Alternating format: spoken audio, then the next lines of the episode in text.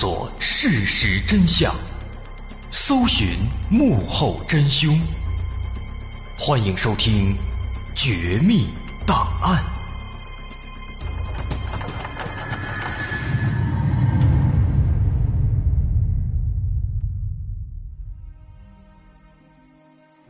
还原事实，探索真相。欢迎继续关注《绝密档案》，我是大碗。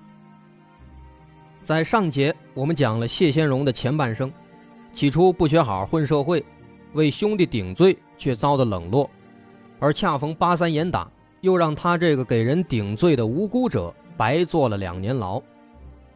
后来由于司法部门对严打政策的重新审视与修正，出狱之后的谢先荣决定重新做人。他给人当过司机，但因为一起并不能怪自己的交通事故丢了工作，还赔了两万。后来他开出租，好不容易买了车，但还没一个月就被人骗走，之后押给银行吃喝玩乐去了。他找银行，但银行也无能为力。于是这个谢先荣他彻底被生活压垮了。随后的几年里，他不再找工作，也不想好好的生活了。彼时他的心里只有两个字，就是报复。他把对私人的恩怨扩散到了整个社会，他觉得生活处处在跟他作对，他要报复。在两千年，谢先荣从之前那些狐朋狗友手里购买了一支由发令枪改装而成的自制手枪，想要自己去办一些大事两千年九月十号，荆门市。公路物资设备公司的会计杨某和陈某准备前往兴旺公路物资公司去核对账目。他们的司机何建军开着一辆桑塔纳轿车，带着他们俩一同前往。下午两点左右，他们到达了兴旺公司，两名会计进去办事司机何建军把车停在公司门外的不远处休息，等着俩人忙完。下午五点多。俩会计终于办完事儿了，从兴旺公司里出来，但他们奇怪的发现何建军和他的桑塔纳轿车已经不见了。俩人心想，司机何建军肯定是出去玩了，于是，一边埋怨，一边给何建军打电话，但发现何建军的手机一直是关机状态，这让会计杨某的心里直犯嘀咕，他心想，这个何建军。一直是一个很守信用的人，不会扔下他们不管的，而且他也没有理由不辞而别呀。但此时他们俩并不知道，在荆门市的另一边即将发生一起惊天血案。与此同时，位于荆门市江津路的武汉理工大学成教学院荆门分院里人头攒动。那一天。是新生入学的日子，很多家长都挤在财务室门口准备交款。不知什么时候，财务室门口开过来一辆桑塔纳轿车，一名男子从车上走了下来，径直奔向财务室。此时，财务室的门外，一名叫做鲁旺的男子正陪着儿子卢小刚在排队交费。卢小刚是今年的大一新生。那个开桑塔纳的男子走过来之后，却突然掏出一支手枪，对准卢小刚的头部，砰的一枪，这颗子弹从他的腮帮处贯穿而过，顿时人群之中尖叫四起。桑塔纳男子镇定自若地走过去，抢走了鲁旺手里的二点三四万元的学费，之后返回车里，发动汽车，逃之夭夭。此案发生之后，荆门市警方立刻封锁市区，展开侦查。通过对目击者的走访得知，这名男子开的是一辆深蓝色的桑塔纳轿车，车牌号为鄂 H 零四幺零六。而后经过调查发现，这辆车正是失踪的何建军所开的。那么此时何建军又身在何处呢？第二天上午八点。警方在白云桥纺织招待所停车场，发现了这辆失踪的深蓝色桑塔纳。民警往车里一看，大吃一惊。只见车里满是血迹，后座上躺着一具早就断了气的尸体，这具尸体正是失踪的何建军。他头部中枪，初步估计因失血过多而死。在一番勘查之后，警方在车里提取到了一枚带血的指纹，这是一个重要的突破口。毕竟，这个歹徒仅仅为了两万多块就开枪射击两个人，导致一人死亡，另一人现在生死未卜。从这种作案方式，再加上此人的作案过程，警方认为这个人应该是个惯犯，至少他是一个前科人员。应该是有案底儿的，在指纹库里肯定能查到。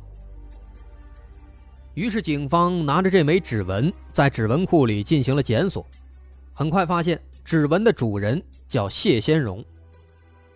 但在荆门一共有三个谢先荣，一个在沙洋县李市镇，一个在城区的万里集团，一个在荆门十里铺镇。此时警方并不能确定到底哪一个才是真正的凶手。他们只能挨个排查。通过排查，住在李市镇的谢先荣此前被判过刑，很有作案嫌疑。但是家人说他已经十几年没回来了，所以对这个人无从查起。于是警方去查了第二个谢先荣。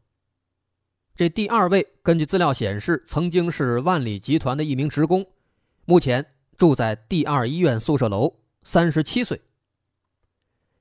对于这第二个谢先荣，因为之前警方推测这个案犯的年纪应该在二十八岁左右，所以在一开始警方就不认为这第二个谢先荣是有嫌疑的。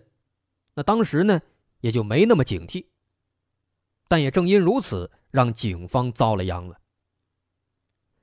零三年八月。警方来到第二医院宿舍楼，对这第二个谢先荣进行排查。来到门前，当当当敲门，屋里很快有人问是谁。警方告知自己的身份，说是要例行公务进行排查。然后就听见屋里的人正过来开门。这个门呢有两道，一道是里面的木门，一道是外面的铁栅栏门。那么屋里的这个人打开木门之后。隔着铁栅栏门，跟门外的民警四目相对。就在那一刹那，这个人突然抬起手，用一支六四式冲锋枪开始疯狂射击。站在前方的民警猝不及防，当即被打倒在地。另一位民警赶紧低下身去倚住墙，掏出枪来还击。此时听到枪声的第三位民警正在楼下警戒。他也赶紧跑上楼。那不用说，大伙儿也都猜到了这个情况，说明屋里这位是真正的凶手，真正的谢先荣。赶来支援的第三位民警赶紧查看倒地民警的伤势，但也就是这短短的一分钟，使得谢先荣钻了空子，趁着月黑风高，从家里北侧的窗户翻了出去，消失在了夜色当中。随后，警方在他家中搜出了两把枪和若干发子弹，经技术鉴定，其中一把枪正是当时袭击何建军以及卢小刚的凶器。除此之外，还搜出了三副车牌、各种车辆通行证、车船使用免税记录卡等等各种跟汽车相关的证件。由此可见，这个谢先荣对汽车的喜爱是着实不小的。但问题在于，这起袭警案件发生之后，谢先荣就好像是人间蒸发了一样，从此消失在了荆门市内。零三年八月六号，荆门市公安局悬赏五万元通缉犯罪嫌疑人谢先荣。随后，公安部又向全国发出了 B 级通缉令，但是没有丝毫线索。不过，就在警方苦苦寻找着线索的时候，震惊湖北的钱江运钞车抢劫案发生了。这起案件的情况在之前咱们也都说过了。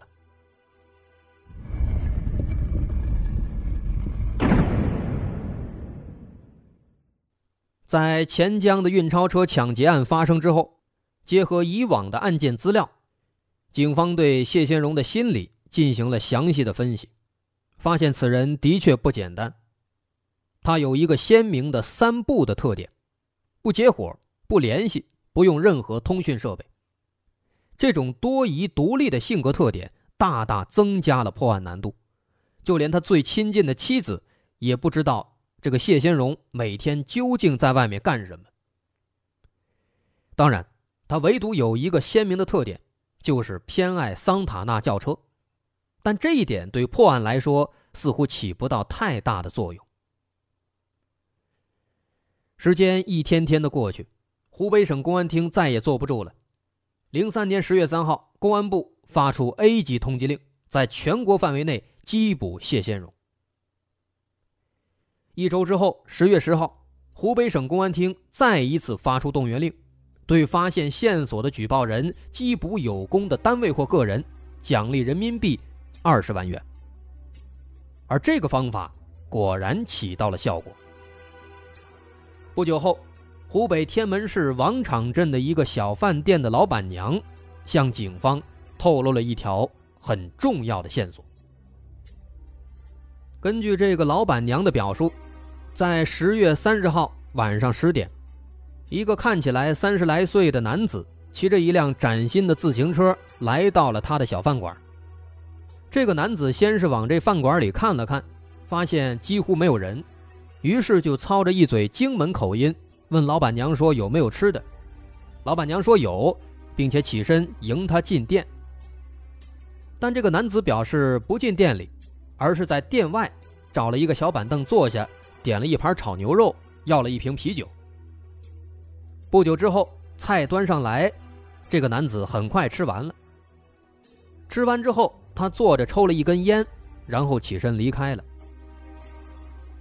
当时老板娘觉得这个男子，他的行事作风、各种行为来看有点奇怪，但是老板娘也没有多想，毕竟是来吃饭的，有钱为什么不挣呢？之后，在十月十号中午，这个老板娘正低头在门前炒菜，这个男子推着自行车又从门前经过了。看那样子，他原本打算停下，但是往店里一看，发现店里人挺多，就迅速离开了。之后大约过了十来分钟，店里的客人基本上都吃完了，也都走了，然后这个男子就又回来了。但这一次他还是不愿意进店，跟上次一样，在外面找了一个板凳坐下，点了个菜，并且在等待期间还不停的催促快点上菜，快点上菜。菜上了之后，狼吞虎咽的吃完，马上离开了。那么至此，这名男子的可疑举动终于引起了老板娘的重视。他想起电视上报道的有关谢先荣的新闻，于是赶紧报了警。民警们立刻赶到现场，通过老板娘的表述，民警分析，这个可疑的男子很有可能就是谢先荣，而且此时他肯定就在附近。毕竟十天之内连续两次在这吃饭，而且都是骑着自行车来的，这说明。他已经在这儿停了相当一段时间了，而王场镇很小，人口不过几千人，于是警方发动了人海战术，和二十二个村的党支部书记、治保主任，还有民兵三百多人，清查了整整一个通宵，果然就有了收获。一个渔民向警方提供了一条线索，他说这几天发现，在汉江江面上有一只小渔船。这个渔船停了好几天了，有时在北岸，有时停在南岸，但船里的人一直没下过船，这个现象是很罕见的。于是警方立即对当地售卖船只的船商进行走访。后来，一位渔船船主告诉警方，说在十月七号那天，有一个戴草帽的男子，骑着一辆新的自行车来到码头上，向他打听。有没有卖船的？那正好这个船主有一个小渔船要卖，于是双方约定第二天来看船。那么第二天下午，这个男子如约而至，来到码头开始看船，讨价还价，最终以三千七百块成交了。但当时天色已晚，船不方便下水，于是当晚这个男子就在船上睡了一宿。第三天十月九号上午，这个男子在张岗镇买了一些随身物品放到船上，并在码头上找了三个渔民，把船抬到了一公里外的汉江边。这才算完。从这段表述来看，这个人很像是一个在逃的嫌犯啊。于是民警拿出谢先荣的照片给这个卖家辨认，这个卖家肯定的回答说：“这个人就是来买船的男子。”那么毫无疑问，这个买船的人就是谢先荣，没错了。于是警方立即调动汉江两岸的钱江、天门警力，赶往渔船所在地缉捕谢先荣。最先赶到的是钱江公安的十二名民警分成的三个小组，他们呈扇形包围住渔船。随即，警方开始向渔船喊话，但接连问了两声都没回答，直到第三声，里面才有人回话。不过话音未落，船尾部突然火光一闪，砰的一声，船里的人向外开了一枪。民警们听到枪声。立即掏出枪来，对着渔船射击。渔船中的谢先荣也在不断的开枪还击，但很快就被警方强大的火力压制住了。这回就算他有再大的本事，也不可能同时跟十几支枪作对。一时间，这渔船被打得木屑横飞，火光四溅。就这样，这场压制性的枪战持续了十几分钟。渔船里突然没了动静。就在警方疑惑的时候，谢先荣突然钻出来，挣扎着跳进水里，向不远处的一艘渔船游了过去。民警们立刻意识到，这个谢先荣这是打算劫持人质，要要挟警方。于是二话不说，警方立即对准水里的黑影开始开枪扫射。很快，几分钟之后，水里就看不到谢先荣的身影了。之后，江面上飘起了一片血迹，很明显，谢先荣他被击中了。警方见状，随即加派警力，连夜在天门、钱江两岸沿汉江进行搜索。当晚十点左右，天门市同兴村码头的一个渔民捞起了一具男尸。法医对尸体进行初步的技术比对之后，证实，这名死者正是犯下滔天大罪的谢先荣。他头部中了三枪，腿部中了两枪，被当场击毙。随后，警方在他的小渔船里找到了一袋现金，经过清点，发现有六万多块。在核对钞票号码之后，确认这些钱正是从运钞车上抢来的。可以说，这个谢先荣他是聪明一世，却糊涂在了最后，把自己藏在水面的小船上。这不明摆着让警方瓮中捉鳖吗？末了被警方乱枪打死，也算是恶有恶报了。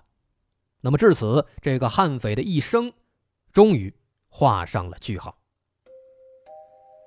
好，谢先荣的故事，咱们就说到这儿了。